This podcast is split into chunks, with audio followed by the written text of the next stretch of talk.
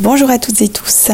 Je vous propose aujourd'hui de parler de médicaments qui sont extrêmement prescrits et très banalisés, les inhibiteurs de la pompe à protons. Ils sont parmi les médicaments les plus prescrits à visée d'antiacidité gastrique. Il y a environ 16 millions de patients qui ont eu au moins un remboursement de ce type de médicaments en 2015 et cette estimation ne prend pas en compte ceux qui ont été dispensés sans ordonnance et donc non remboursés parce qu'ils sont effectivement accessibles sans ordonnance. On a pu constater qu'ils sont souvent utilisés de manière un peu inappropriée et euh, que les doses sont trop élevées et trop prolongées parce qu'il est compliqué de l'arrêter. Donc en France, les médicaments qui sont appelés inhibiteurs de la pompe à protons, donc antiacides, sont l'oméprazole, l'ésoméprazole, le lansoprazole, le pantoprazole et le rabéprazole. Ce sont des médicaments qui sont souvent plutôt connus sous le nom commercial. Euh, là, ce sont les noms scientifiques de la molécule que je vous ai citée. Donc en France, ils sont autorisés dans certains reflux gastro-œsophagiens symptomatiques, c'est-à-dire très gênants, les œsophagites, donc les inflammations euh, de l'œsophage, la plupart du temps euh, l'origine est de l'acidité gastrique, les ulcères gastro-duodénaux, donc digestifs, ou alors en cas de prise d'un anti-inflammatoire non stéroïdien, lorsque cela nécessite, par exemple pour un traumatisme, une entorse, une fracture, etc., que c'est nécessaire de soulager la douleur, mais uniquement dans ce cas-là chez certains patients à risque particulièrement élevé d'ulcère gastro-duodénal. Donc ça, c'est quand on a eu des antécédents d'ulcères avérés avec une, gastroscopie, ou alors quand on dépasse un certain âge, on les utilise éventuellement par précaution en cas de prise d'anti-inflammatoires, mais uniquement de manière transitoire le temps de la prise du médicament et encore surtout pas de manière systématique chez tous les patients. En général, la durée de traitement préconisée est de l'ordre de 4 semaines jusqu'à 8 semaines maximum. Et après quelques semaines de traitement, l'arrêt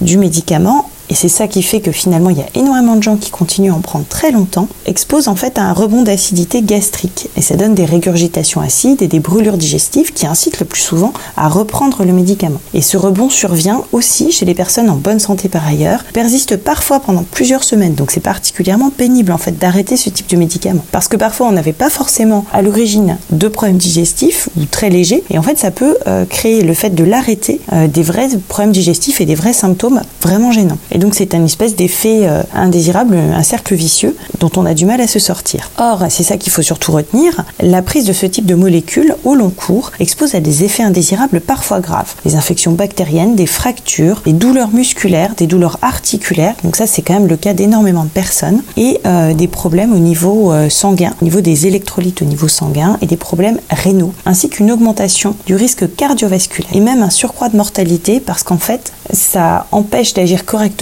d'autres médicaments qui sont importants. Donc il faut vraiment penser à ça quand on a du mal à se séparer euh, de ce type d'antiacides, que ce sont des médicaments qui la plupart du temps ne doivent pas être pris sur le long cours, sauf si vraiment il y a une indication formelle et que c'est indispensable. Et donc en fait à chaque fois qu'on commence ce type de traitement, il faut déjà penser au moment où on va l'arrêter. Comme on l'a vu précédemment, c'est 4 à 8 semaines normalement et pas plus la durée. Et donc l'anticipation vise en fait à limiter le risque de rebond d'acidité gastrique, de sensation d'acidité, euh, et à diminuer les réticences lorsqu'on arrête le traitement.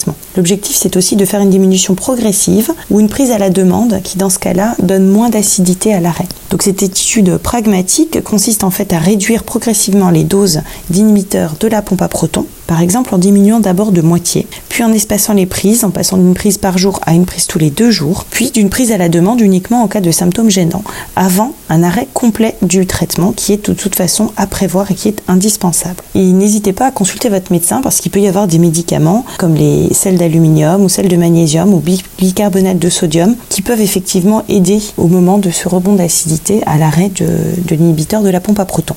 Il y a d'autres mesures aussi à prendre qui ne sont pas médicamenteuses telles que surélever la tête du lit.